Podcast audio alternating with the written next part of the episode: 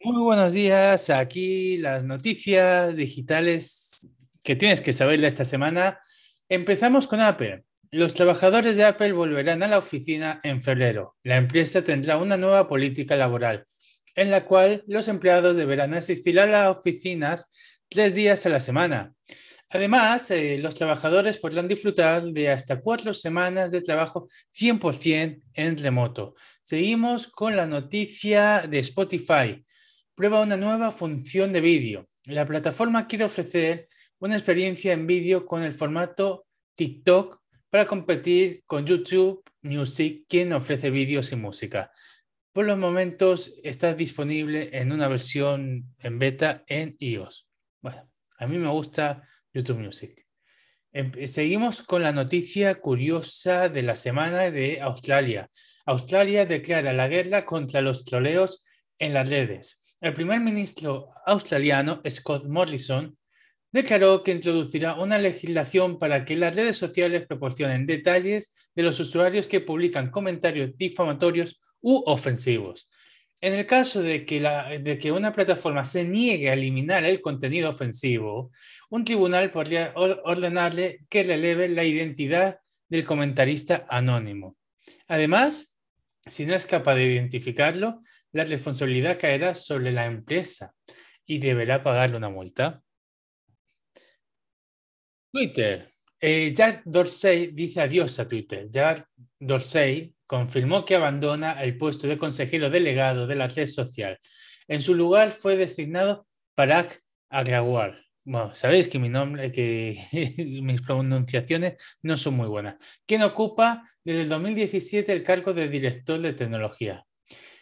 Y dice, he decidido dejar Twitter porque creo que la compañía está lista para dejar atrás a sus fundadores, anunció Rosey en su comunicado de despedida.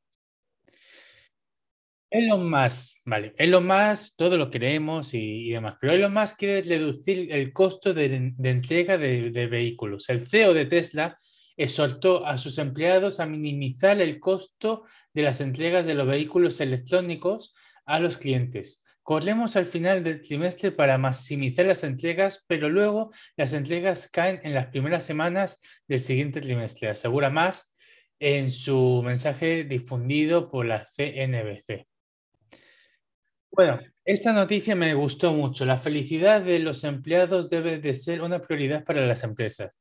En un clima corporativo cada vez más definido por los valores, la felicidad de los empleados es muy importante, dice la fuente de Timeline Blog.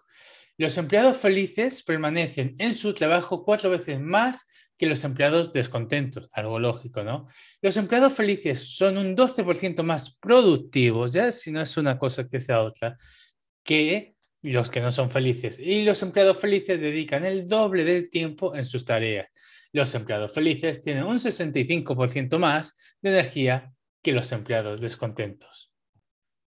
¿Cómo, ¿Cómo mejorar la felicidad de los empleados? La felicidad de los empleados proviene de tener una visión compartida. Pregunta cómo puedes apoyarlos mejor. Asegúrate de que tengan una carga de trabajo equilibrada. Eh, fomenta e invierte en sus habilidades. Esto es muy importante.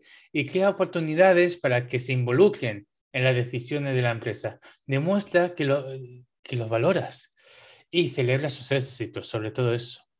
Bueno, seguimos, seguimos con el Nike que se adentra en el metaverso. Hacía tiempo que no hablaba de esto. La firma de moda deportiva presentó Nike Land, un espacio virtual en la plataforma de videojuegos Roblox que permitirá a los usuarios disfrutar del ejercicio físico a través de sus avatares y personalizarlos con las prendas y zapatillas de la marca.